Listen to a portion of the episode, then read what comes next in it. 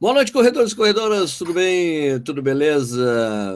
Meu nome é Sérgio Rocha, estamos começando mais um Corrida no Ar ao vivo, com um convidado que ninguém mais aguenta mais, mas tudo bem, né? O cara já apareceu aqui um trilhão de vezes, mas fazer o, mas fazer o que o que ele fala vale a pena, então a gente tem que chamar ele de vez em quando para conversar com a gente. Então hoje a gente vai falar sobre essa, esse mistério do que é você treinar para uma, uma maratona, completar a maratona e, e daí? E agora? O que, que eu faço? Como é que eu volto a treinar? Como é que é essas coisas? Qual que é o período de treinamento que vem depois do competitivo, essas coisas, né? E se tem dúvidas aí, eu já tinha deixado o negócio antecipado, né? Mas você pode perguntar aí no YouTube, tem uma, um post lá no Facebook, né? E antes de começar, claro, né? Se você gosta aqui do que a gente faz, gosta dos nossos vídeos, por favor, se inscreva aí no canal, se você já não é inscrito, né? E você pode, você clica, tem uma sinetinha do lado do negócio de se inscrever lá, você recebe as notificações dos vídeos novos que a gente publica, inclusive do ao vivo, certo? Uh, boa noite, Ricardo Ishizaki. Uh, como é que está o clima aí em São Paulo? Boa noite. E aí, gente, tudo bom? O clima tá normal, né? Como sempre, né? É aquela normalidade normal, bem comum e corriqueira. De um agosto né, de inverno paulistano aí, seco, seco, seco. Não chove, né? Então tá seco. Bom. É, Marcelo Camargo, nosso convidado mineiro de Minas Gerais, de Belo Horizonte, diretamente da terra do pão de queijo, do doce de leite. É, como é que está o clima aí na sua cidade? Boa noite a todos que estão nos vendo. Boa noite, Ricardo. Boa noite, Sérgio. Tá frio, Sérgio. Tem um tempão que tá frio aqui em Belo Horizonte. Frio? Frio. Bastante. Onde eu moro, onde eu moro, pelo menos, está muito frio, mas tem ficado frio sim durante o dia todo. À noite esfria muito, de madrugada muito frio. Já tem um bom tempo que está assim. Tem mais de 45 dias que não chove em Belo Horizonte. Tá, e tá a umidade também está seco para caramba. Um dia desse eu saí para treinar, eu fui ver a umidade. Mentira, eu não saí para treinar, não. Eu participei de uma, uma track field. É, eu participei de uma track field aqui em Belo Horizonte domingo. E ah. aí eu fui conferir a umidade assim que terminou a prova, estava 36%. E 36% Porra. é baixo, né? 36% é, é sofrível. Agora, Aqui. o que você falou aí sobre que ninguém aguenta mais a minha participação no Corrida no Ar é mentira. Porque esse ano, nós estamos no mês de agosto, é a primeira vez que eu estou aparecendo no Corrida no Ar esse ano. Ah, hashtag, minha falta? Hashtag chateado. chateado com I, né? É. Hashtag chateado com I. O Sérgio me ligou essa semana me convidando. Aí eu ah, lembrou de mim. Esse ano não apareci nenhuma vez. Esse ano apareceu demais também, né? Por isso. Hashtag chateado. Hashtag paz, conhece.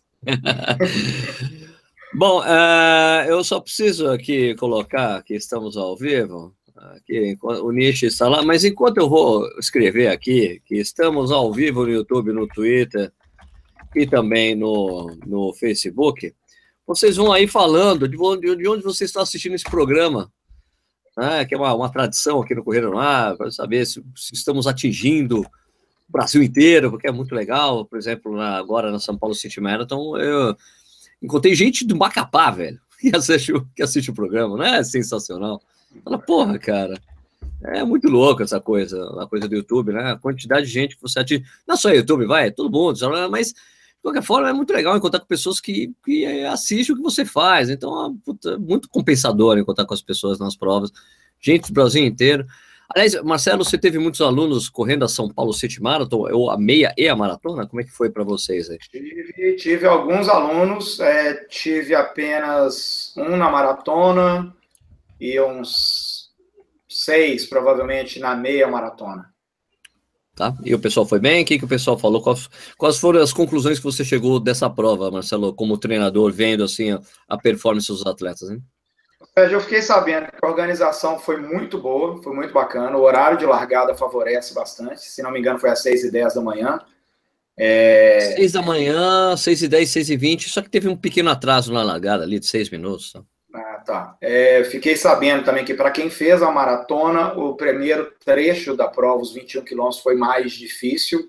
Eu não sei se isso é verdade, sim, como é que foi, porque teve subidas, alguma coisa assim, subida de viaduto, saída de túnel, alguma coisa assim. É... Coisas previsíveis, né? Ó, ó o, o, Marcelo, eu andei lendo coisas por aí. sabe? Tipo, pessoas escrevendo isso, pessoas escrevendo aquilo. Eu acho, eu acho interessante as pessoas reclamarem do percurso quando ele foi divulgado há um tempão, né? As Sim, pessoas exato. podem, as pessoas é. tanto tinha o percurso como a altimetria do percurso, as pessoas podem ver. Agora, reclamar que a prova tem muito sobe e desce é complicado, né, bicho? Tem como estudar a prova. É, e também vi algumas pessoas reclamando da segunda parte da prova que é muito deserta. Poxa, mas isso já, já, já tinha sido divulgado. Não dá para reclamar depois que a prova é muito vazia. No Brasil, as provas são vazias. Eu acho que, como maratona, Marcelo, desculpa já me estender, como maratona, talvez a única que tem algum, alguma população, como maratona, tá? Que tenha pessoas na rua ali te realmente te incentivando, cara, eu diria que Curitiba tem um pouco, mais as assessorias fazem esse trabalho de ir na rua. E o Rio de Janeiro tem, porque as pessoas vão à praia, né? E acabam parando ali, incentivando os corredores, né? Agora, São Paulo, não é essa, mas as duas maratonas que temos em São Paulo é, bicho, não tem jeito, não. A gente tem pouco incentivo. As pessoas reclamarem que a prova é muito vazia, cara, poxa, você conhece como é no Brasil. Pessoas reclamarem, pô, tinha muita subida. Poxa, mas o, o percurso tinha sido divulgado antes. Agora, em relação ao ano passado, é, já respondendo ao que você estava dizendo, eu, eu diria que a subida da Brigadeiro. da Brigadeiro, ela a subida da Brigadeiro era mais rápida, porque eram apenas, se eu não me engano, são dois km e meio subindo. É, né? Eu fiz ano passado, é. Eu, eu, eu, gosto da subida do Brigadeiro. E ela, e ela tem um alívio logo depois, né? Você chegou na Paulista, depois é descida, tchau. A, a, subida da 23 é uma subida mais longa, longa e aquelas que você não vê onde vai terminar, entendeu? Sim. E uma subida mais chata, digamos assim, né? Não que tinha pontos que ela realmente ficava dura, mas é uma subida persistente de quase Nietzsche, Nietzsche, Nietzsche, peraí, o Nietzsche voltou, mas assim, eu acho que daí ela você entrava na, na, na 23 no 9, e terminava 23, você estava no quilômetro 13 praticamente, né? Então era um pouco mais extensa mesmo, ela tinha uma extensão maior, só que mesmo assim tinha uma boa descida depois. Então, comparativamente, eu acho que talvez a, a, a, subida da Brigadeiro era um pouco. Eu sentia que eu senti o ano passado que foi mais rápido, mas porque a gente tinha uma expectativa muito grande com ela. Então você treinou, as pessoas treinavam mais forte subida porque sabiam que ia ter uma subida grande pela frente, pela tradição que tem na São Silvestre. Então, é, talvez é. as pessoas não tenham é, talvez as pessoas não tenham se assustado tanto com a prova para treinar para a prova, porque tinha 23, saiu a Brigadeiro, então, sabe? Tá. É, essa, questão, essa questão de, de altimetria, de percurso, assim, Sérgio, eu penso o seguinte: é, eu sempre, eu, eu nunca escolho uma prova por causa de kit. Eu sei que tem muita gente que escolhe prova por causa de valor da prova, por causa do kit, essas coisas. É, eu não escolho a prova por causa de kit. É, a gente já conhece as organizadoras de provas aqui é, pelo Brasil, e então é, um, um dos critérios que eu uso para participar de uma prova é a organização da prova, que a gente já sabe o que é bom e o que não é. E o, a distância é o primeiro ponto que eu vou procurar, porque aquilo que me interessa mais participar é o que eu gosto mais, ou que, aquilo que eu estou querendo treinar para a distância e tal. E o percurso é uma coisa que eu avalio. Então, se eu quiser uma prova desafiadora, como foi a prova de domingo, é, talvez eu me inscreva, talvez eu vá participar porque o percurso, eu sei que é um percurso técnico, é um percurso difícil, mas eu estou treinado para, eu vou me inscrever porque eu quero cumprir esse, esse percurso e fazer um determinado tempo, beleza. Então, isso que você falou, eu também concordo. Se reclamar depois da prova sobre percurso, altimetria, não é uma coisa legal, né? Já foi divulgado antes, então beleza. Então vamos enfrentar essa prova porque eu já sei o percurso. Eu vi alguns comentários, não sei se foi no Facebook, é, alguém perguntou sobre estreia para nessa maratona se eu aconselharia. É, eu não tive aí para ver esse percurso pessoalmente, né? Eu tenho uma visão é, do que eu já conheço de São Paulo do percurso. Mas como estreia em maratonas, eu sempre sou a favor de percursos planos e temperatura fria. E isso aqui no Brasil a gente vai encontrar só em Porto Alegre. É, então, se quer estrear e quer estrear bem numa maratona, que faça uma, uma prova com percurso plano e frio. Estrear, talvez como foi a, a Marathon City de domingo aí em São Paulo, eu sei que vai ser difícil. Então, quem estreou nessa prova provavelmente teve dificuldade. É claro que vai ter um ou outro que cumpriu dentro do previsto, mas a dificuldade existe. Marcelo, eu diria assim que é, o, o, ser, o serviço da prova da, da São Paulo City Marathon é muito bom. Né? Estou dizendo o que eles entregam, do que é prometido na prova, o que é entregue, é muito bom, Show. sabe? É, Show de bola. Eu, eu, eu diria que eh, as minhas únicas críticas é, a essa prova que, que eu deixei, que eu, inclusive verbalizei para a própria organização, na, no, a Eliane, que, que é mulher do Paulo Carelli, que, que é da Iguana, falei, olha, em relação à prova, eu acho, é, em relação à prova, eu só, eu acho que o, o que eu tive dificuldade para conseguir ver os números dos quilômetros até o quilômetro 4. Eu não conseguia ver porque tinha muita gente e a placa ficava no chão, na altura da cintura das pessoas. Então, ficava a placa do lado esquerdo, não tinha placa do lado esquerdo e direito, então eu não vi a placa, até o, só fui ver no 4, se não me engano.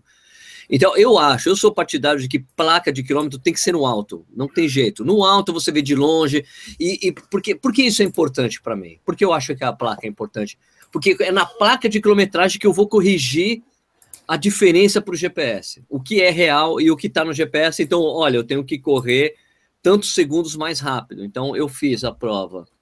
Eu, é, a, eu tinha que correr a prova para 5,40, 21 quilômetros para 5,40, e eu tive que correr para 5,36 no GPS para entregar 5,40. Então, eu fiz em 1,59 e 45 no tempo oficial de prova. Né? Então, é, eu tive que correr esses quatro segundos de lambuja aí, porque na verdade você tem que correr a. Teria que ser isso mesmo, né? Daí. É, então, essa é a minha, a minha única crítica em relação à organização para a prova, isso. e eu acho, eu acho também que, como a prova larga em uma, uma, em uma avenida que a, a, pode ter três faixas, mas com a quantidade de gente que estava lá, eu acho que, que três ondas de prova não são suficientes para dar uma vazão boa para as pessoas já desenvolverem uma velocidade boa desde o início da prova. Então, além das ondas de largada, eu acho que você tem que ter controle de ritmo, bias para você controlar as pessoas, para você ter uma experiência boa desde o início. Eu já vivenciei isso na, na, na meia de Las Vegas, que eu corri, e que, cara, tinha 24 currais de largada. Entendeu? E daí e eu larga você ia pro seu curral, ficava esperando, e você ia para onde tinha 24 não, acho que eram 20. E foram 20 largadas, cara. Uma a cada dois minutos. Cara, você largava, pum, saía todo mundo. Então você tava parecia que você tava largando uma prova com 500 pessoas, era muito bom. Porque a, a, a, a, a avenida é larga lá, entendeu? Na, na strip lá de Las Vegas. Só é. que se colocasse todo mundo para correr ao mesmo tempo ia ser um caos, não ia dar. Então, acho é. que eu acho que assim, eles já fizeram, já, já tem um acerto em fazer as ondas. Isso é muito legal. Mas tem que haver um jeito de você controlar o acesso a, esses, a essas bases. E também tem a, a coisa brasileira que você via vendo as pessoas pulando o curral de qualquer jeito, que não é legal, né? Você já tem uma prova que está querendo se organizar, querer fazer o curral, larga, ou largada por onda, as pessoas pulando de qualquer jeito. Então, não adianta a gente reclamar que a gente precisa ter uma largada é, como de primeiro, de primeiro mundo, se as pessoas ficam pulando o curral. Aliás, eu, eu disse isso no Maratona de Berlim, quando estava na Maratona de Berlim. Eu depois de quase, faltando 10 minutos para largar, eu consegui chegar no curral. Pronto, estava lá. E daí eu vi as pessoas, algumas pessoas pulando o gradil. Eu falei, tá vendo? Até aqui na Alemanha isso acontece. Quando eu percebi, era um pessoal de Campinas, era brasileiro que estava pulando o gradil. eu falei, porra, velho, até aqui né, a gente faz isso. É, tá? então, é. E outra coisa que eu digo assim é em relação à Expo, não tem jeito, aquele estacionamento é uma fortuna, é um assalto, mas se você tem alternativas, tem estacionamentos nas redondezas, dá para você deixar, dava para deixar o carro no, num shopping, pegar um transporte, dava como pegar uma estação de, de trem, metrô, mais restrito, mas dava. Mas a minha crítica na, na, na Expo, que apesar que estava muito legal, é, tinha umas coisas, a coisa das camisetas, eu achei o máximo as camisetas que eu mostrei lá. Inclusive, eu vou conversar com o pessoal amanhã, tentar fazer alguma coisa para Corrida no Ar, uma coisa de desconto. É que faltou aquela testeira para todos os estandes. Então, por exemplo, tinha uma poça que chegou assim: seja, o, o mania de corrida tá aí? Eu falei: tá. Eu não vi. Mas é por quê? Porque você não chegava de longe, você não conseguia enxergar. Ah, o mania de corrida tá ali, vou até ali. Mas é porque daí eu falei com o Balão, falando, ah, sabe o que é? Seja que é mais caro. O stand com a terceira fica mais caro, então ninguém fez. Aí, porra, cara, tem que vender um negócio que seja funcional para todo mundo, né? Não dá para ser só isso, né? Ô, Nishi, e aí, como é que foi a sua experiência? Você fez um longão na prova? Fala aí. Opa, como vai, gente? Tudo bom? É, fiz longão, fiz 21. Na verdade, eu não virei no 21, continuei reto, porque eu tava puxando o Michael, né, do canal Corredores. Puxando não, acompanhando, né? E aí eu fui até o 20, até o retorninho do 26 ali, né? Tá. E aí, vou, que é o retorno lá do em frente ao Vila Lobos, depois voltei direto. Quando o pessoal entrou na USP, eu já segui direto para a chegada mesmo, né? Então, eu acabei fazendo 33 quilômetros, né? Achei a prova muito boa, muito bem organizada é, assim, quase retocável, nota 9,5.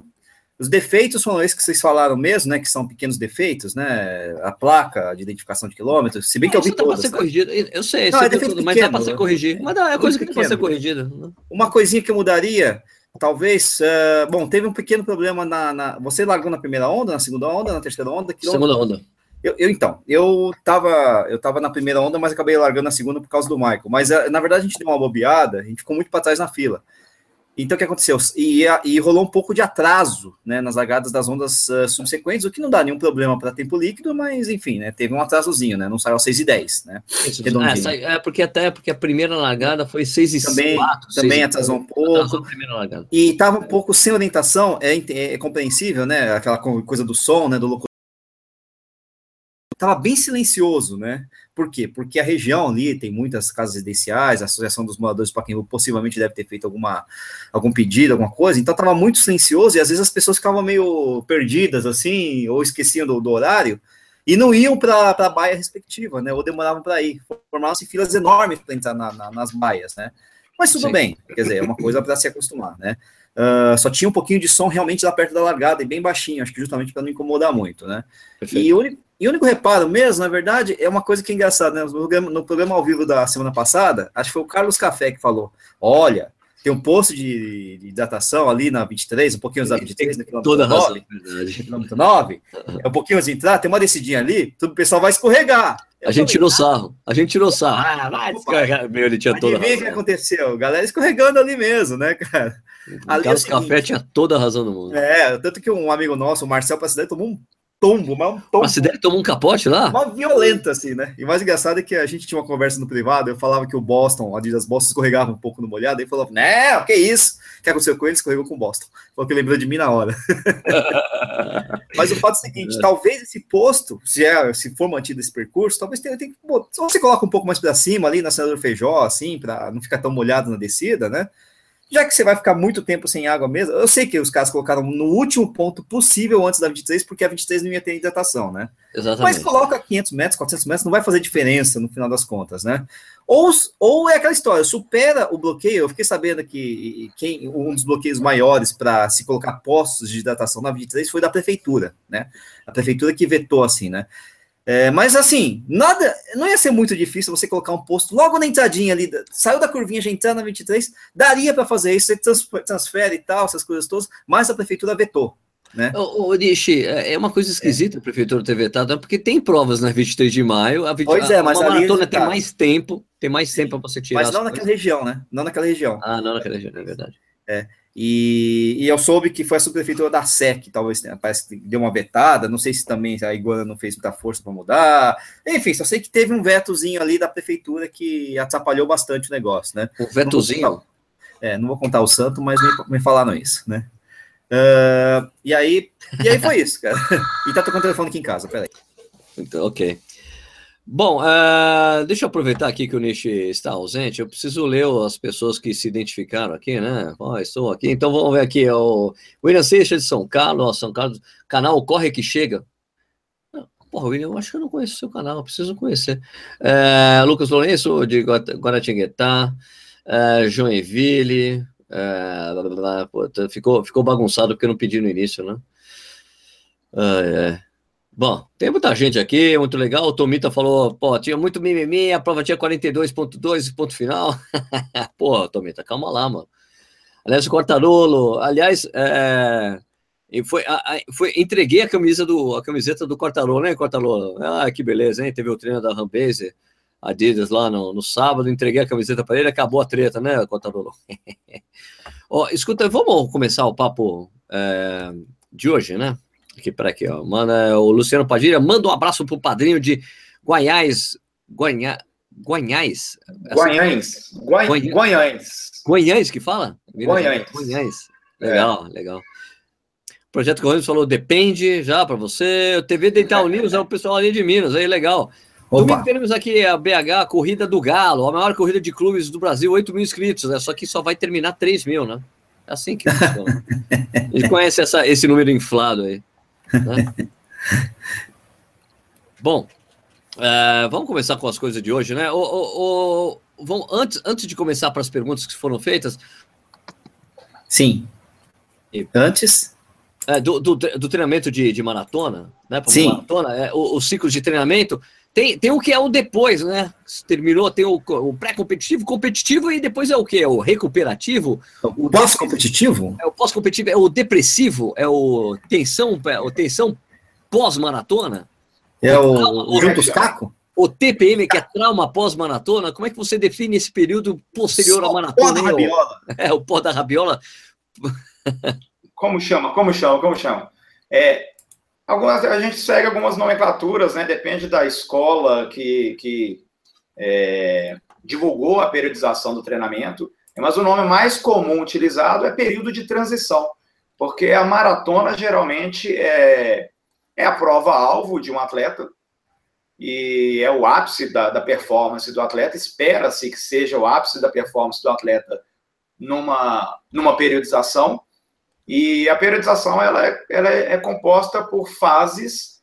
Cada fase ela é, tem um nome denominado para essa fase e pós-competição, não só para maratona, mas pós-competição alvo, seja uma meia maratona, uma prova de 10 quilômetros, é, seja um ciclo para um atleta olímpico, aí ele depois da, da competição alvo, ele tem um período de transição, né? Ou o período transitório, dependendo da nomenclatura utilizada pela escola, aí alemã, escola russa tal. Mas a gente utiliza classicamente como período de transição, que é o período de recuperação física e mental depois de uma competição, depois da competição alvo. E o que que, o que, que então, só, só para a gente definir tudo que tem, né, essa coisa, o que que é, primeiro explica para a gente o que que é periodização, Marcelo. Ou seja, a periodização ela é caracterizada assim, através de um macrociclo de um planejamento do treinamento. A gente tem que pensar. Nossa, peraí, macro... peraí, você, você, você, você ficou estudando para decorar falar isso? Nossa, sério. Eu já falei isso tantas vezes. para quem quem está me assistindo aí pela primeira vez, o Sérgio já sabe, o, Nish também sabe, ou a turma que já me viu sabe. É, eu desenvolvo um curso aqui em Belo Horizonte já há 12 anos Talvez eu tenha sido um dos precursores no Brasil a desenvolver um curso sobre treinamento de corrida para treinadores de corrida, para professores de educação física. E esse ano, eu e o professor Albenal, o professor doutor Albenal aqui de Belo Horizonte, nós fizemos. Nossa, professor doutor?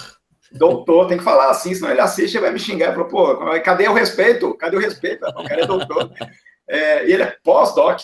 É... Ele é pós, ele, pô, tá ele chique é pós, o negócio. É. É, esse ano a gente concluiu o 21 curso de treinamento em corrida, aqui, o curso destinado para professores. Então, imagino, tá, eu já falei 21 vezes sobre periodização, pelo menos para cada uma das turmas, fora outros cursos. tá bom, então, de então, novo, assim, o que é periodização? Então, vamos lá. Ela é caracterizada através do macrociclo feito através de um planejamento, de um treinamento para uma maratona. Então, assim, o macrociclo é um todo que é o planejamento para uma prova-alvo. E esse todo ele é do início ao fim. Então, assim, vou me preparar para uma maratona. Então, vou começar a treinar. Quando? Agora, essa semana. Ok. E a maratona quando será? Uh, Paris, abril de 2018. Então, eu tenho um prazo de agosto até abril. Esse é o todo, esse é o macrociclo. Ok. Então, eu já tenho o início e o final. Aqui em BH, aqui em Minas Gerais, como é que nós falamos? A gente fala oncotô, poncovô. Poncovô. Oncopô, é, então, oncotô pon, de poncovô. Pocotoco. É, Para saber, então, onde eu irei chegar lá no poncovô, eu tenho que trabalhar esse macrociclo. Pior, que eu assisti, pior que eu assisti a aula do Marcelo falando isso. quando eu fui lá, eu, quando, quando tinha, era a época do podcast da, da Contra-Relógio, eu fui e ele, oncovô, poncovô, que, como é que é? É, é, gíria, é, gíria, é gíria de mineiro. Tem, tem, um, tem é, é, dialeto de mineiro. Tem um dialeto bom aqui em Minas que nós falamos assim: Ô moço, você sabe se esse ônibus passar passa Savassi? Ninguém entende nada, né? Como é que é? Ô, moço, você sabe se passa passa Savassi? Ah. Marcelo, eu preciso interromper para contar uma piada de mineiro. lá vem. Ai, lá vem. É o seguinte, ó, o, o, mineiro estava andando ali na estrada, daí passou, passou por um carioca. Carioca, você sabe como é que é, né? Carioca, tirador de sarro, né? Mineiro ali andando com queijo debaixo do braço, tá? Daí o, o carioca chega. Aí, mineiro, vamos comer esse redondo aí? Não, mineiro, mas quem vai segurar o queijo? Você veio. Não, brincadeira, ó. Não, não, piada, piada melhor. Vou contar, vou contar, uma piada melhor. Aqui, ah, uma, uma, contar, uma piada melhor. Vai, vai, vamos lá. É, o, o, o mineiro estava andando pela rua ali e encontrou uma lâmpada mágica. Ele falou, Opa, uma lâmpada, uma lâmpada mágica. Pum, esfregou. Pum, apareceu o gênio. Ô, mineiro, você tem três pedidos. Daí o mineiro pensou, pensou. Ô, seu gênio, seu gênio quer um queijo. Aí, ok, um queijo. Segundo pedido, mineiro. mineiro pensou, pensou. Ô, seu gênio, dá, mais, me dá mais um queijo, vai. Mais um queijo. Daí, pum, tal, mais um queijo. E daí o gênio, ô, mineiro, escuta, me libera logo aí, vai. Escolhe logo aí o negócio que eu quero ir embora. Qual que é o seu terceiro pedido? mineiro pensou, pensou. Ô, seu gênio, me dá uma, uma mulher bem bonita, uma mulher. Uma mulher bem bonitona, assim, bem bonita, bem formosa. Aí, pum, uma mulher bem bonitona, bem formosa. O gênio fala assim: Ô mineiro, mas me explica uma coisa, por que você pediu dois queijos e uma mulher? É o mineiro. Mas seu gênio, fiquei com, fiquei com vergonha de pedir três queijos. a mesma praça, o Aqui. mesmo banco. Sérgio está contratado, Sérgio. Está contratado. É, é, é, Fiquei com vergonha de pedir três queijos, seu filho. Tá bom, tá bom, tá bom. Vamos voltar à vida. Eu vou contar a piada do doce de leite. Não, não, não, não faz isso. Vamos falar do macrociclo. Vamos falar do macrociclo. Então vamos lá, ó, o macrociclo é o todo, e aí para esse macrociclo ser elaborado, a gente divide ele em fases que a gente chama de mesociclo. Então, oh, todo é o macrociclo. ciclo, macrociclo, macromoléculo, A divisão são os mesociclos. Hum. Para cada mesociclo, há uma série de microciclos. Pela. Na corrida, na corrida, usualmente, um microciclo são sete dias, é uma semana. Ah, é, agora ficou fácil mas, entender. Mas existem outras metodologias que um microciclo ele pode ser de nove dias, de 12 dias, até de 14 dias. Aí depende do, do, do, da, da, especificidade do esporte, né, da modalidade, depende, depende da prova-alvo, o que, que é tal. Mas, usualmente, na corrida, nós fazemos microciclo de sete dias. Tanto é que o famoso longão, geralmente, ele é realizado no final de semana, né, no sábado e no domingo, e ele encerra, é, teoricamente, o microciclo. Então, vamos lá. Uma série de microciclos, ele compõe um mesociclo. E vários mesociclos compõem um macrociclo. E para compor o microciclo, são as sessões de treinamento. Né? Então, a sessão é o dia de treino. Então, uma pessoa que treina cinco vezes na semana. Então, cinco treinos na semana, ela compõe um microciclo. E aí ela faz uma sequência de microciclos para compor um mesociclo. Vamos entrar nessa fase agora do mesociclo, que é assim, Sérgio.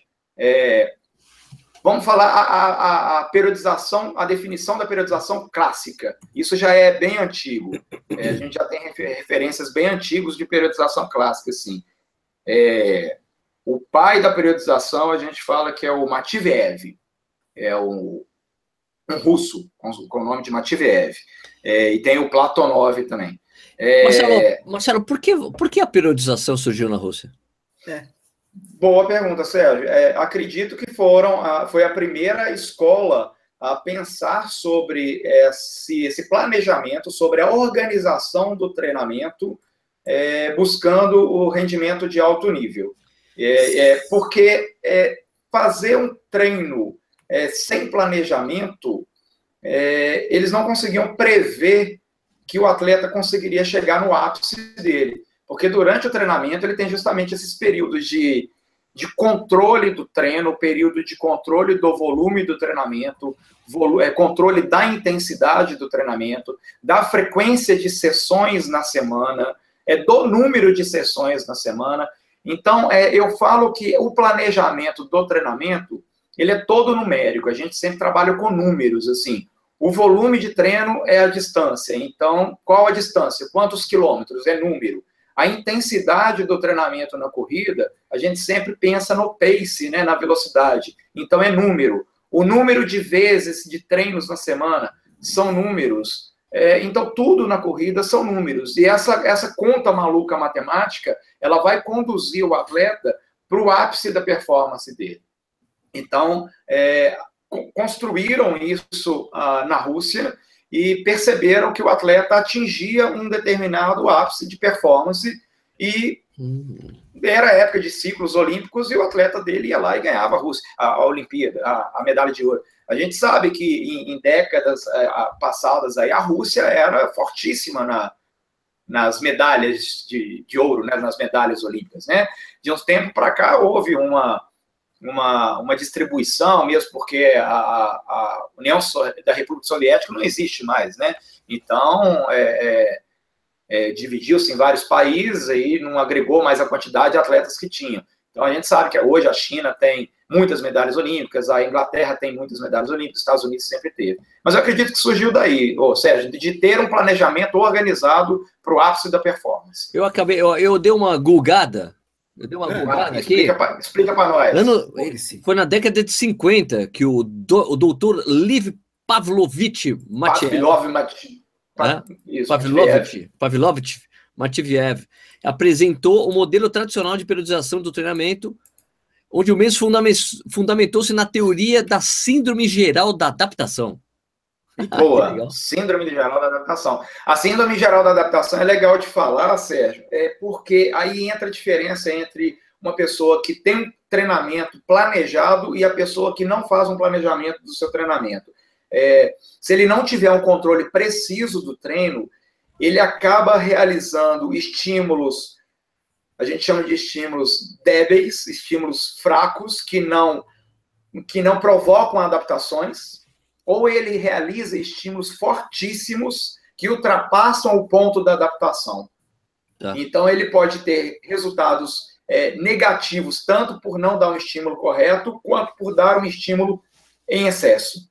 E o treinamento, uma definição de treinamento, é que é um resultado de processos positivos. Então, o treinamento ele só dá resultado se ele for é, evoluindo de maneira gradual e tendo respostas positivas. Então, o controle numérico que eu estou falando aqui, ele é fundamental. Tá.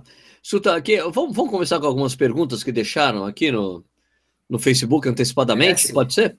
E daí a gente começa com, daí a gente vê aí com o Nicho que está com o YouTube. Aliás, Nicho, tem alguma coisa, tem, como o pessoal já está comentando faz tempo aí, eu posso priorizar você aí. O que, que tem de legal, que perguntas aí de priorização? Ou essa coisa que a gente falou, que é o tema não, de não, não, não, não, fazer depois é, de correr a maratona. É, não, é, basicamente o, o, é o que o pessoal. Tá, legal, periodização, mas o que, que eu faço depois da maratona? Isso, ah, direto, vamos assim. lá. E Isso aí é mais importante. É, é, o que, que faz depois de correr a maratona, Marcelo? O bate-papo aqui que tá engraçado. Boa. Olha só, é, eu não consigo enxergar um treinamento de corrida que não seja através de uma periodização.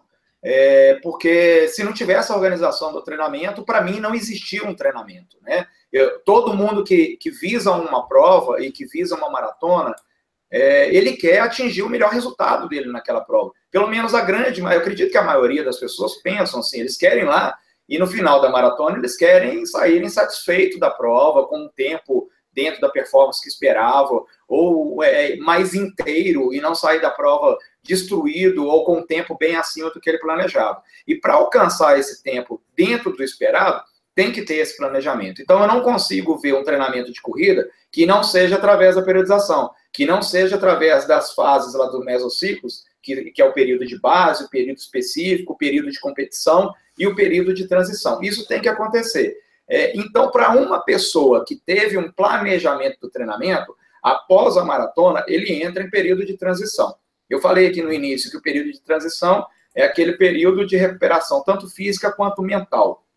E aí, não existe uma regra sobre o quanto tempo eu vou ficar nesse período de, de, de recuperação, porque. Só não mexer Porque Depende, depende é, da. Ah, Opa, anotou aí? Ah, já tô, falando aqui depends. Não, não, Vou começar deu, a contar já. já contagem, peraí, vou pegar aqui no meu caderno. Tá atrasado, começa dos 10. Porque olha só, começa dos porque 10. depende. Pensando só em maratona, tudo bem. Peraí, ele falou depende de novo. Peraí. Pensando só em maratona, tudo bem. Mas porque se formos pensar em outras distâncias, meia maratona, 10 km, 5 km, o período de transição ele varia em função da prova, né? Nós sabemos que quanto maior a distância da prova, maior será o período de transição, maior é o tempo necessário para a pessoa, para o corredor, recuperar fisicamente e mentalmente. E não adianta, assim, o corredor achar que depois da prova, que dois dias depois da maratona, três dias, eu já estou bem, não, minha cabeça está boa, eu estou pilhado para correr e fisicamente eu estou bom. Fisicamente, com certeza, não está. Existem processos metabólicos no corpo que ele precisa de um tempo maior de recuperação. E aí, o que eu ia falar do depende, é porque depende do, do nível de aptidão do corredor.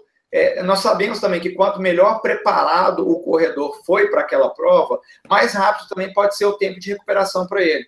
Quanto o contrário também é, é verdade. Uma pessoa que foi pouco treinada para uma maratona, que chegou lá no seu limite máximo, ela vai precisar de um tempo maior de recuperação.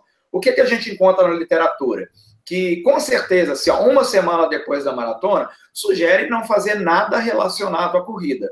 O período de transição, inclusive, a, definição do período de transição é justamente que o atleta faça ou possa até fazer outras atividades, mas que não seja a atividade principal. Então, no caso da corrida, que o corredor não corra. Ele pode até praticar outras, outras atividades. Ele pode fazer pedalar, ele pode nadar, ele pode dançar, ele pode andar de patins, ele pode fazer o que quiser, caso ele não queira ficar parado, caso ele não consiga ficar parado. Marcelo, ele pode correr?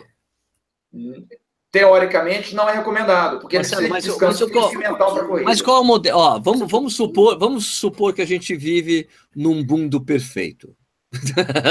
e que vamos supor, que essa, no mundo perfeito. Ah, mundo né? perfeito. No mundo perfeito. Assim, vamos supor, eu que, vamos dar, eu gostaria que você desse o exemplo do que é. você aplica nos seus alunos. Um aluno seu, que passou por todo o período de periodização, chegou, foi bem sucedido na maratona, qual é a recomendação que você dá para esse atleta seu do pós-maratona? Qual que é o padrão que você usa? Porque, na verdade, você deve ter um procedimento que você utiliza.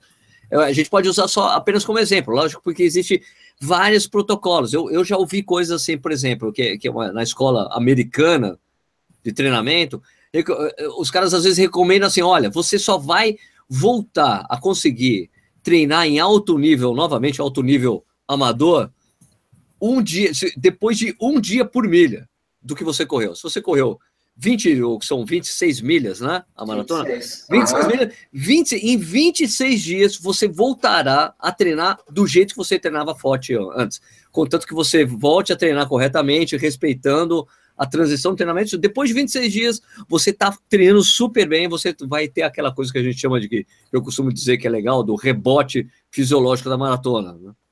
Maravilha. É, vou, vou, seguir duas linhas aqui. Ó. Uma que é a da teoria do treinamento, que a gente já sabe que tem recomendações pós-maratona, que o descanso teórico, assim, para a maioria, teria que ser de duas, três até quatro semanas. Aí entra justamente nas 26 milhas aí, ó. 3 a 4 semanas vai dar 26 milhas. Perfeito. Isso é, é recomendação da literatura, de pesquisa, de período que a pessoa precisa realmente recuperar. E, e, aí me pergunta assim, mas por que eu não posso começar já a correr depois da maratona ou na semana seguinte? Porque se o organismo não recuperar por completo e iniciar é, de um nível é, menor, ele não vai conseguir entrar num outro ciclo da periodização para uma próxima prova provavelmente esse atleta ele vai sentir os efeitos antes dele finalizar a próxima periodização. Então ele pode ter uma lesão, ele pode ter uma queda de rendimento, ele pode entrar em overtraining. Por quê? Porque ele não recuperou no tempo adequado após a maratona. Beleza, isso que a gente tem de recomendação da literatura. É, com os meus atletas, vamos lá, como é que eu aplico? É, o corredor do, do, meu grupo, o maratonista, foi para a prova, foi bem sucedido, fez o resultado esperado. Ótimo. É, nós não somos atletas profissionais. Então, na semana após maratona, a gente provavelmente quer fazer tudo aquilo que a gente deixou de fazer durante o período de treinamento, que é comer bastante, beber ter vida social, voltar para a família. ter vida social, voltar para a família. voltar para a família. Então, esse período, assim, ó, uma semaninha, eu acredito que a maioria dos meus corredores gostam disso. Pô, já termina a maratona, já quer até beber. Realmente descansar. Esse é o descanso mental que o corredor precisa. Então, assim, ó, se, ele, se, se eu vejo que ele precisa realmente desse descanso mental, e eu não estou pensando só no físico, eu faço ó, uma semana que some da corrida, não corra. Quiser fazer alguma outra atividade leve, pode até fazer, mas não, não é necessário. Agora, se o corredor ele quer muito fazer alguma atividade, eu falo que a prova é sempre domingo, então lá na quinta-feira, faz um trotinho. O Sérgio fala que é trote vagabundo, trotinho vagabundo de 30 minutos, sem preocupação de distância, de pace, nada, vai lá e faz um trotinho. E outro no final de semana. Ok, na semana seguinte, faremos da mesma forma, mais uns dois ou três treinos assim, para na terceira semana, depois da maratona, começar um novo ciclo de treinamento, ainda em volume muito baixo. Então, se o corredor terminou lá, o meu corredor terminou um volume num ciclo de treinamento para maratona em, vou chutar aqui, 80, 85 quilômetros na semana, ele vai voltar na primeira semana com 30 quilômetros no máximo. Então é uma diferença muito grande para quem corria 80 quilômetros voltar com 30 quilômetros. É fácil, ele não vai sentir muito e entra na tal da síndrome de adaptação geral, que o Matveev já falou lá na década de 50, porque eu estou um período parado, eu tenho que começar agora devagar. Eu vou começar com um volume menor. E aí eu entro no novo ciclo e eu vou aumentando o volume gradativamente até chegar lá na prova final.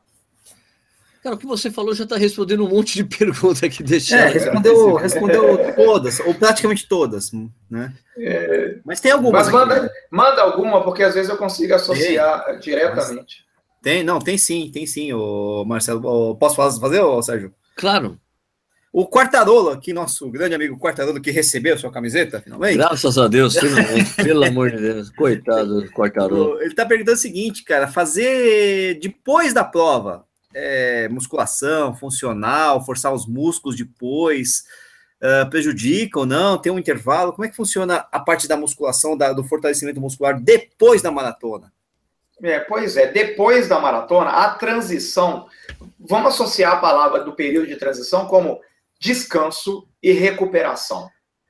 Então, depois da maratona, não há treinamento. Não há treinamento. Eu não, eu não posso me preocupar com o meu ganho de força na musculação depois de, de uma maratona. Mas recuperação? Que... Também não? A recuperação, a recuperação, pois é, a recuperação ela não é caracterizada como treinamento pós-maratona, ah, porque é, fisicamente eu não estou tendo alterações positivas na melhora do meu rendimento. Né? Eu vou ter uma queda de rendimento depois da maratona. E como a, a definição de treinamento é alterações positivas, de, no descanso no período que eu não estou correndo, que eu não estou treinando, eu sempre tenho uma perda de condicionamento, uma perda das capacidades físicas, que é resistência, força, e é proposital, eu tenho que ter essa perda, eu tenho que descansar o meu físico, eu tenho que descansar o meu músculo, o meu corpo, o meu organismo, eu tenho que descansar. É, para entrar num ciclo e seguir à frente outro ciclo, porque senão o corredor ele não vai suportar um novo ciclo de treinamento. É, então, depois da prova, fazer musculação, continuar treinando musculação da mesma forma que estava treinando, eu não vejo necessidade. O corredor ele pode esperar um período para reiniciar o treinamento dele de força. Certo, muito bom. Manda a bola aí, Nishi. Uh, na verdade, o Rodrigo tá falando que ontem foi aniversário da cidade de Bauru e teve até o lanche verdadeiro lá. Mentira, porque o lanche verdadeiro de Bauru foi feito em São Paulo, foi criado é verdade, aqui. Você sabe causa, muito bem disso. Por causa de um sujeito que morava em Bauru. não, um bauruense. Era um bauruense que pediu. E daí é as pessoas falaram, eu quero um sanduíche que nem o do Bauru. Daí ficou Bauru, Bauru. Não, Bauru. Meu, meu colega acadêmico, né? O senhor, seu Casimiro Bauru, né? Ah, ele? É, é sim. É, então essa, essa história é verdadeira mesmo? É, é verdade, pelo menos porque o ponto chique conta, né? E eu, lógico que eu acredito, né? No ponto chique. Você sabe que. Aliás, o, aliás, o Bauru do ponto chique, puta, é sensacional. É. Tem uma pergunta aqui, eu também acho, né? Então, imagina. Tem uma pergunta aqui, Marcelo, é o seguinte: o Marcos Romero está perguntando o seguinte, assim, num nível mais psicológico, né? Aquela sensação, pô, legal, fiz a maratona. Pô, e agora? Eu tento baixar meu tempo, eu tô imaginando que o cara fez a primeira maratona, evidentemente, né? Tento sim, sim. baixar meu tempo, vou para ultra. Como é que você acha que, que, que as pessoas devem, se é que é possível, né, dar uma recomendação do que as pessoas devem fazer, né? É. É, eu, eu, sinceramente, acho que a pessoa tem que fazer várias maratonas para sentir mesmo a distância. Uma maratona só não é o suficiente, ou é suficiente para a pessoa não gostar. Aí tudo bem, até entendo. Né? Mas se você quiser, ah, não, quero ver como é que eu vou na maratona, você vai ter que fazer várias, até você sentir mesmo a distância. Né? Perceber, você, perceber, né? Perceber é, o, o que você está fazendo ali. Exatamente. Vocês e, pensam e, isso também? E a imprevisibilidade da maratona, né? Que é fascinante dessa prova, né? Porque pois a gente fala é. que deu 5 km, 10 km, meia, você consegue prever mais ou menos quanto. A maratona não dá. Não dá. Não, não, então eu vou dar o meu exemplo pessoal. A minha primeira maratona foi perfeita. Realmente foi o que eu planejei, deu certinho. Eu saí achando que eu era o Mega Master Blaster Monster of Marathon, né? O cara fudidão, sou, né? sou um maratonista. É, não, eu dominei, não, de primeira. Dá licença, dá licença, cheguei. É, a segunda foi um lixo, cara. Quebrei total. Lógico que a, a, a, prova foi uma desgraça também, né? Porque faltou água tal. Posso até botar a culpa na, na, na prova em si. Ah, foi, foi de Santa Catarina? Foi Floripa, é. Maratona do estado de Santa Catarina, não é nem Floripa, era maratona então, de Santa Catarina. Exato, exato, exato. Mas é aquela história, né? Então você volta a ficar, né? Calça lá, tira o saltinho alto, né? e vai ver. E, e, hoje eu acho que até hoje não dominei a, a, a, distância. Eu tenho bastante noção, mas ainda não peguei, não consegui fazer o que eu sou capaz de fazer na maratona. É por isso que eu vou insistindo em fazer maratona. Eu acho isso legal. Quando eu falo capaz, é assim, atingir meu ápice de, do que eu sou consigo fazer numa prova dessa. Eu sempre acho que tem alguma coisa coisinha a melhorar. Não quer dizer Onish, que. Onish, e a cada é. prova que você faz, você a, o objetivo é melhorar o tempo ou não?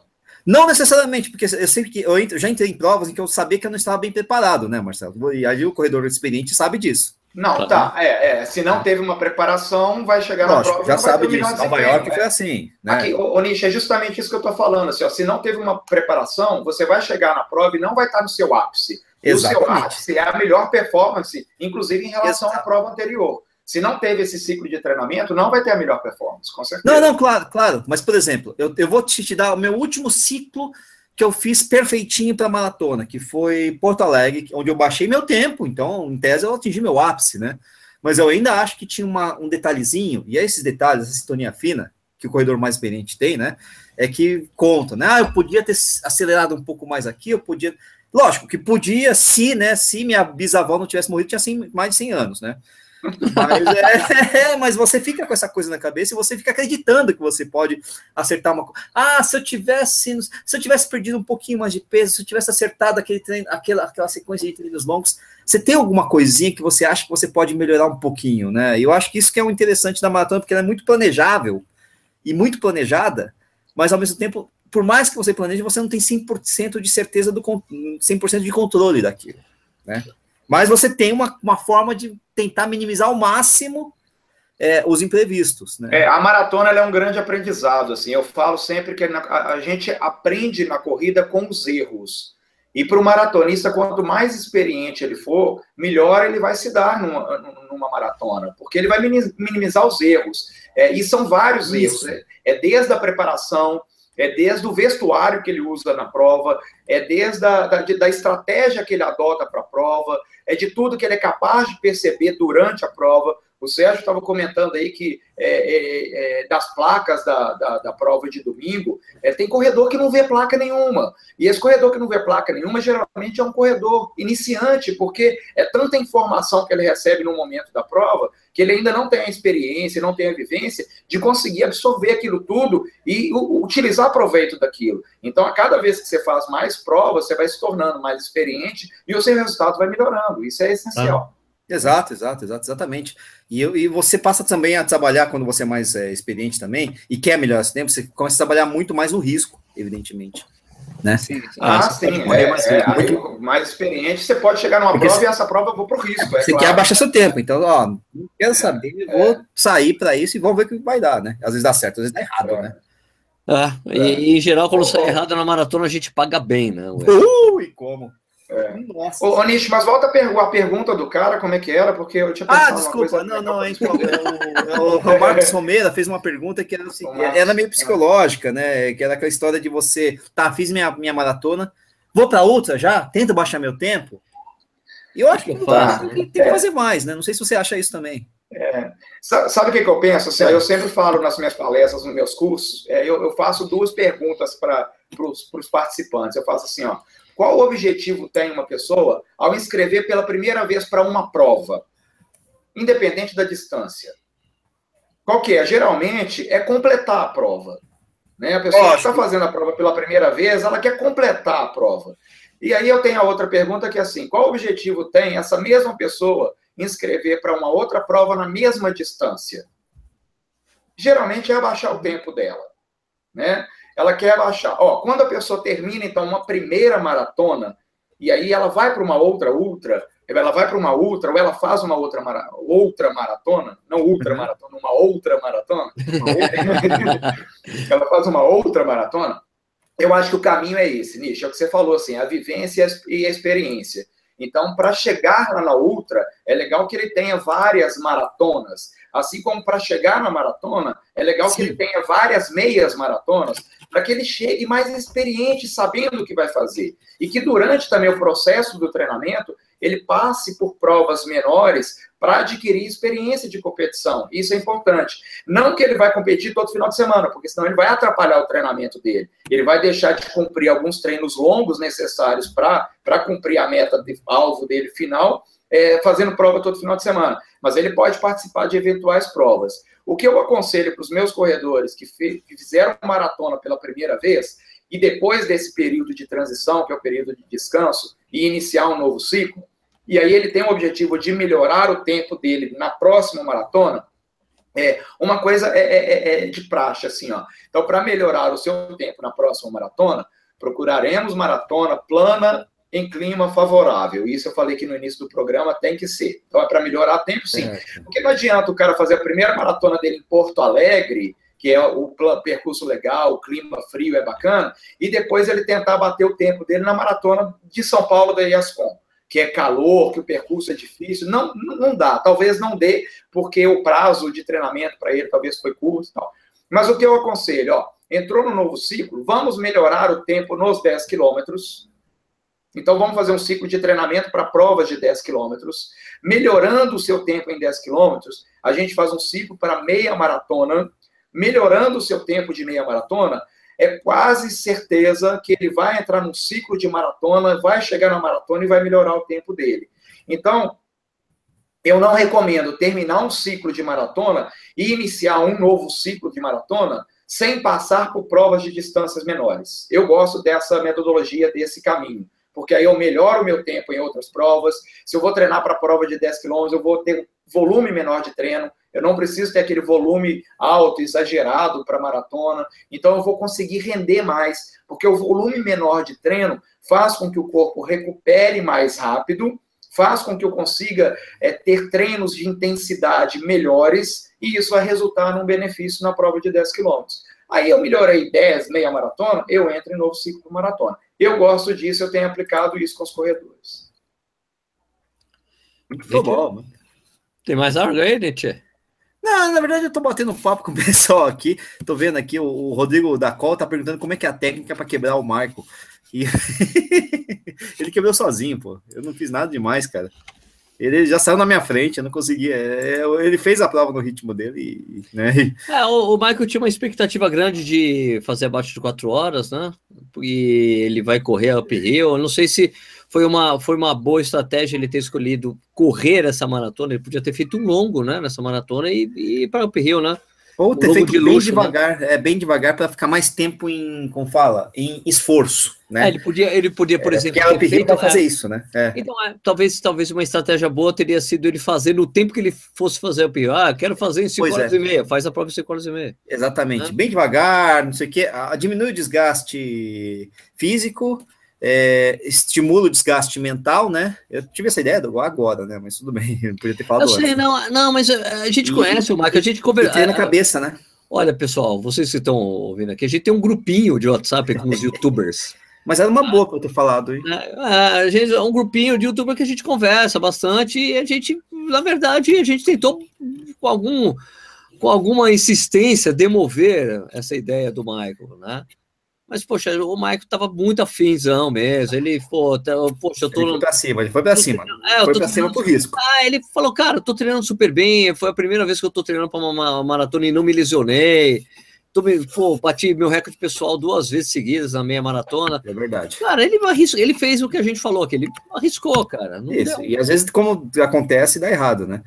É, aí, aí, aí, também vem, tem a ver com a escolha da prova. Se você escolhe a prova como uma prova de treino, uma prova de preparação, uma prova que você realmente vai adotar como prova com o objetivo principal, né? Claro. E, claro. e aí é o que o Marcelo falou, né? Às vezes você para uma prova de baixar, baixar tempo, um objetivo principal talvez tem que ser uma prova plana, rápida, fria, essas coisas todas. São Paulo City Marathon apesar de estar tá frio, gostosinho até, não, não oferece exatamente a plenitude. Olha, eu, eu diria assim, eu, eu, o que eu diria sobre isso é sobre. Eu vi alguém perguntando sobre estrear, se é uma boa estrear na São Paulo City Marathon, né? Olha, é, eu acho melhor. É, eu, eu, vou dizer uma coisa que, que o Tomás, o Tomás da Ponta Relógio dizia: quando você mora na cidade onde está acontecendo a maratona, não tem problema você quebrar. Porque se quebrou, então beleza, volta para casa, acabou, né? Mas assim, eu diria que estrear na São Paulo City Marathon é uma, é uma estreia mais prudente do que você estrear na Maratona de São Paulo, que é o horário de largada, e o percurso é complicado porque ele termina com você subindo. Né? Você desce bastante no início, você tem que subir mais. Então, é, a, a, a Maratona de São Paulo eu encaro muito assim, a, a Maratona São Paulo para mim sempre foi uma, olha, eu sempre penso, olha, um cara que já é experiente e tal. Mas ao mesmo tempo, veja bem, o cara mora em Curitiba, corre há anos, é corredor há anos, fez tudo o que a gente falou aqui. Por que ele não vai estrear em Curitiba? Por que ele não estrearia na própria cidade dele? Assim, é claro, se você está procurando tempo, né? Tempo. Você quer uma maratona que vai, vai te colocar menos dificuldades, né? Porque é, a gente sabe que não existe uma maratona menos difícil com a outra, né? Porque por todas tem 42 quilômetros, na maratona tem 42 quilômetros. Lógico que algumas têm algumas dificuldades técnicas a mais, como subida e descida. É. Mas aqui, mas ó, por exemplo, tinha um, um, um senhor é, aqui de Jundiaí que corria super bem, o, o seu Macário. Ele falava que ele preferia 10 vezes uma prova com sobe e desce do que uma prova toda plana. Porque ele falou, Serginho, ele falava assim, Serginho, quando tem uma prova de sobe e desce, eu consigo relaxar na descida. Uma prova toda plana, eu não tenho relaxamento. E esse cara, era, era que esses doidos que com 60 anos corria a prova para 13h30, entendeu?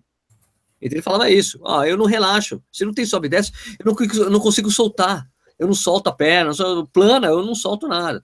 Eu compreendo ele. Então, assim, eu acho que estrear, mas você pode estrear qualquer uma, as, as decisões que as pessoas podem tomar, só tome a decisão, mas, claro, essa recomendação que o Marcelo deu, ó, você quer estrear numa prova, a melhor prova para você estrear no Brasil e para você ter o seu melhor tempo de maratona, não há dúvida nenhuma que é a maratona de Porto Alegre, por causa do clima, por Sim. causa da tradição da prova. Não há dúvida nenhuma. Talvez, talvez essa maratona que vai acontecer no ano que vem em Florianópolis, em junho, no mês a data de, de do, da, da maratona do Rio de Janeiro, talvez passe a ser uma alternativa para uma maratona fria yes! e com fria e o percurso mais plano do que Porto Alegre, porque lá é muito mais plano, que eu saiba. Né? É uma alternativa boa, só que a gente tem que não dar o azar de pegar aquele dal do vento. Qual é o vento que bate lá? O vento sul, do sul, vento norte. Ah, é o vento, é o vento, cara. É tem um vento. vento. lá, porque você tá, você tá, você passa, você tá correndo na orla, pode ter um vento contra, como tem o, o famoso vento que tem na, na, nos 10 últimos quilômetros da maratona de Punta del Leste. É, eu concordo com essa colocação sua aí de que pode estrear em outras provas assim mais difíceis também, Curitiba, tal, é, é, Marathon City, tal, mas também depende da experiência do corredor. Que seja um corredor bem experiente para encarar uma estreia numa prova mais complicada como essas que você citou. Então, que seja um cara, uma pessoa, uma menina, uma mulher, um, um homem que já tenha feito várias meias para chegar na Marathon City e fazer, ou para fazer a maratona de Curitiba. Porque se é uma pessoa ainda inexperiente, que não teve uma preparação, encarar uma maratona dessa, com certeza vai sentir mais dificuldade. Marcelão, eu acho assim, ó, é, é, assim como, como o vídeo que eu coloquei ontem aí no, no ar, falando para as pessoas não se sentirem pressionadas pelas mídias sociais para estrear na maratona, e, e, e, também aquela coisa que eu falo lá do, do vídeo que eu coloquei, né, de, é, é esse vídeo de você chegar e falar, meu, escuta, é, tem, acontece tudo isso aqui quando você está correndo a maratona, sabe? Ah, pô, você dói pra caramba, é complicado, o treinamento é complicado, tem uma série de coisas e você vai lá e faz a maratona. Eu acho que, assim, Se você respeita tudo isso daí, você vai lá e vai conseguir fazer bem uma, a prova. Mas tenha ciência que talvez fazer estrear na maratona de Curitiba ou de São Paulo, não, talvez você não atinja realmente seu potencial que você tenha para maratona, como se você estivesse fazendo em Porto Alegre, né? É, tem... Ou seja, mas como treinador eu tenho visto, assim, me preocupa muito, que os corredores, eles estão indo com sede demais ao pote, assim. Eles, já, eles correm há pouco tempo e já querem fazer uma maratona. O que o Nicho falou sobre experiência para fazer a maratona é fundamental, assim, tem que ter muita rodagem de treino, tem que ter muita competição. O corredor, ele leva tempo para aprender os detalhes da corrida. E os pequenos detalhes, e os pequenos detalhes na corrida fazem muita diferença. E ele só vai aprender isso com o passar do tempo. Não é, não é só isso, né, Marcelo? Também tem a adaptação que é fisiológica, e às vezes a gente se adapta fácil a uma Perfeito. Mas para os é. 42, você, olha, demora é. para o corpo se acostumar para esse negócio aí. Perfeito. Você vai ter lesão antes. É, perfeito. Né? é, é difícil, né? Ó, é, eu falo que eu não sirvo muito como exemplo da corrida, porque tudo que eu, é, tudo que eu fiz na corrida, para, teoricamente, foi muito correto, assim, foi muito certinho. Isso tudo que eu estou falando aqui de periodização, eu não vejo realmente o treinamento de uma forma diferente que não seja periodização. Porque, afinal de contas, foi isso que eu estudei, é isso que a gente estuda na faculdade. Então, eu tenho, eu tenho que levar a sério a periodização do treinamento, mesmo para o corredor amador. Porque se eu não levar isso a sério, eu não precisava ter estudado, eu posso fazer qualquer coisa. É, e eu, como exemplo, assim, como é, é, praticante de corrida, eu levei sete anos para fazer a minha, a minha, primeira maratona. Eu já falei isso aqui algumas vezes. É, não que eu fiquei correndo sete anos para correr os 42 quilômetros, viu? eu, eu treinei durante sete anos, aí que eu fui fazer uma maratona. Hoje, corredor com um ano e meio. É que, esse hashtag, você, nesse caso, se houvesse mídia social naquela época, seria hashtag medinho. é.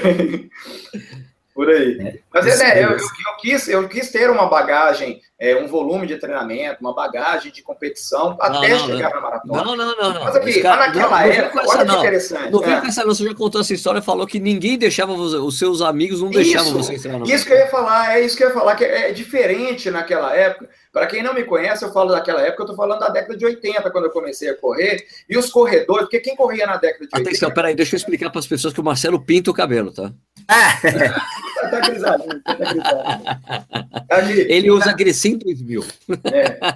Naquela época, todo mundo sabe dessa história da corrida, assim. Talvez os novatos na corrida não sabem, mas na, na, década de 80, corria quem era corredor, porque correr era uma coisa meio de maluco, assim, né? É, não tinha assessoria esportiva, não tinha treinador para corredor amador. Os treinadores eles eram para atletas profissionais, para os corredores de elite.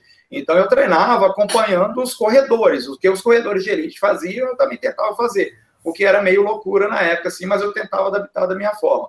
Mas como eu, a gente vivia no meio de corredores reais, assim, corredor, como é que é corredor raiz, né? Os corredores raiz. Isso. Eles, eles mas, raiz, assim, mas isso é raiz, raiz, raiz mesmo. Eles não deixavam eu fazer uma maratona porque falavam que eu era, eu era novo demais, aquilo poderia me atrapalhar no futuro da corrida, eu poderia machucar, eu poderia abandonar a corrida para sempre, o que foi uma verdade, porque tanto que eu estou correndo até hoje 32 anos de corrida, né? Talvez isso tenha tenha sido favorável naquela época.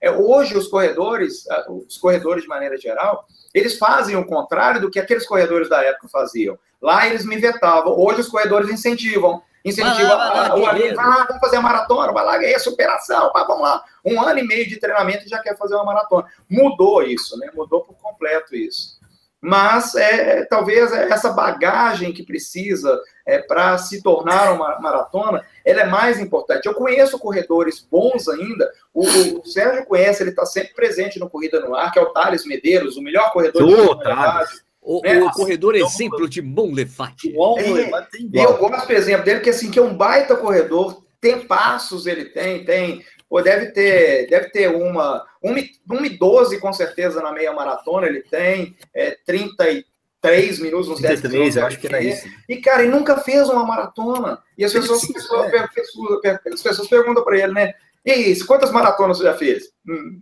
nenhuma, né? Nenhuma. Não, não, não preciso fazer uma maratona para falar que eu sou que eu sou corredor, que eu sou um bom corredor. Exato. Mas tem essa essa essa ideia assim que a maratona é bacana de fazer, então, desde que tenha planejamento e que tenha experiência, que tenha longos anos de treinamento, aí beleza, vai lá e faz, que você vai, também vai ter vida longa na corrida.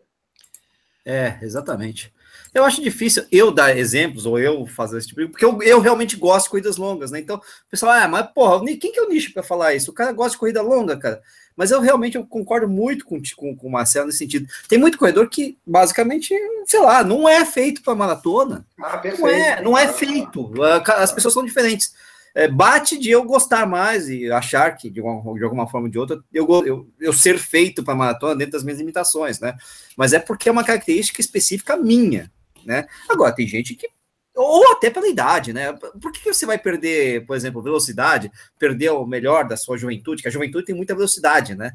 E Sim. às vezes o cara tem 20 e poucos anos, ou seja, ele pode se desenvolver muito numa prova de 10K, no 5K, na milha, coisa do tipo. E não, já tá fazendo maratona, o que é uma coisa lenta e a, enfim, né? O cara acaba perdendo a chance de fazer os melhores é. da vida dele. Nas... Ô, Nish, tudo, tudo que a gente vê na teoria do treinamento esportivo, é, ele, ele, é, ele é baseado para atleta de rendimento, ele é baseado para atleta de alto nível. Mas tudo que é feito para atleta de alto nível, ele é aplicado para o corredor amador nas devidas proporções, óbvio, né? Sim. né? Um, um, corredor de elite, ele roda lá 180, 200, 220 quilômetros por semana. O amador, ele não precisa fazer isso, né? Ele vai fazer no máximo 100 quilômetros, tal. Alguns amadores melhores fazem um pouco mais do que isso, tal. Mas os exemplos que a gente tem do treinamento de alto rendimento, a gente tem que aplicar para os nossos corredores também. Isso que você uhum. citou aí, que na, na juventude o cara tem velocidade, então ele poderia aproveitar melhor para as provas de 10 km, é o que nós vemos com os corredores de altíssimo nível do, da maratona, é o que o Poltergar fez, é que o Haile fez, é que o, o Bekele fez. Eles ficaram muitos anos nas provas de pista, nos 5 mil, nos 10 mil, para adquirir velocidade para depois ir para a maratona, né? É. Esse atleta de alto nível que vai para a maratona, ele é um atleta que tem assim 14, 16 anos de treinamento no alto rendimento aí na hora que ele chega na maratona. E aí a gente pega um atleta amador que com um ano de amadorismo ele vai fazer uma maratona realmente ele não sabe aproveitar as fases, a gente sabe, é, é, chama isso de fases sensitivas, que é essa uhum. questão de velocidade, de onde é o melhor momento da resistência, e essa, esse planejamento, essa periodização para a maratona a longo prazo. Eu acho que tudo que eu gosto de aplicar com os meus atletas é teoria do treinamento. É o que eu falei, ó, isso, isso é teoria do treinamento, é aplicado para o atleta de alto nível, eu vou aplicar para você também, nas devidas proporções. O pensamento tem que ser esse. Legal, legal. Minha gente. É. 9h41. É, última, última, pergunta. Última pergunta, última pergunta, Nishi. Última pergunta que eu já respondi, mas eu quero que o Marcelo responda, porque a pergunta foi para ele, né? É do quilômetro atleta. Ah. É, Nishi, pergunta para o Marcelo o seguinte: se eu entrar numa assessoria, eu vou cair de ritmo no início? Ele pergunta isso por quê? Porque ele é amador, mas o quilômetro atleta corre para caramba, já tem, já, já faz treinos uh, avançados, né? Ele tem ótimos tempos ele tem de segunda a sábado. Ele é, de uma certa forma, um corredor já formado. E ele tem medo de entrar numa assessoria, eventualmente, e né, perder. Ah, pô, os caras vão botar para correr lá com né, caminhada, essas coisas todas, uma coisa mais leve. É, eu, eu acredito que não, Nicho. Eu acredito assim, ó, que uma assessoria é, é, séria, com treinadores bons, é, com, com, bons estudos, né, com, que, que, levam a sério o treinamento de corrida.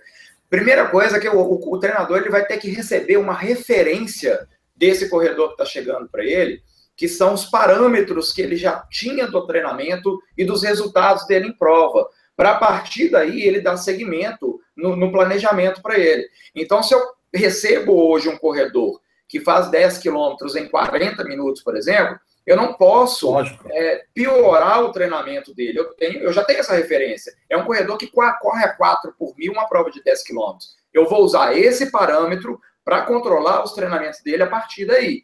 Então, esse esse corredor aí que está fazendo a pergunta, assim que ele conversar com o treinador que ele procura numa assessoria, ele tem que discutir isso com o treinador para saber se ele vai usar essa base que ele tem como referência, que é o atual momento do condicionamento físico dele, para dar prosseguimento no treinamento dele. Ele não vai voltar atrás, ele não vai piorar para poder depois ganhar. Não, tem que ser daí para frente. Legal, muito bom. Beleza. É isso aí? É isso aí. Ô, Marcelão, é, como é que as pessoas podem entrar em contato com você? É para, sei lá, que você treina à distância, Marcelo? Tem, Sérgio, assim, ó, eu sempre falo isso, que graças à corrida no ar aqui, que eu, já estava, você já estava um saco cheio meu, mas esse ano não aparecia, é a primeira vez. Havia um é, atleta mas... seu na maratona, tinha um único atleta seu na maratona, esqueci o nome dele, mas é, não, eu falei, mas, não, é, que dá, é porque dá para ver de longe a camiseta, né? Então. É, mas eu cozei com ele, tava fazendo 5,30, coitado, quebrou.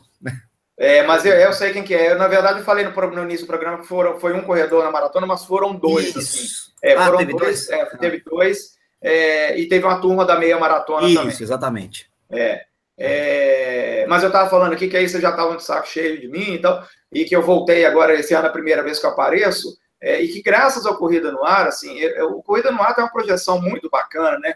Ou seja, aparecendo Corrida no Ar, agora aparecendo na Rede Globo, mano.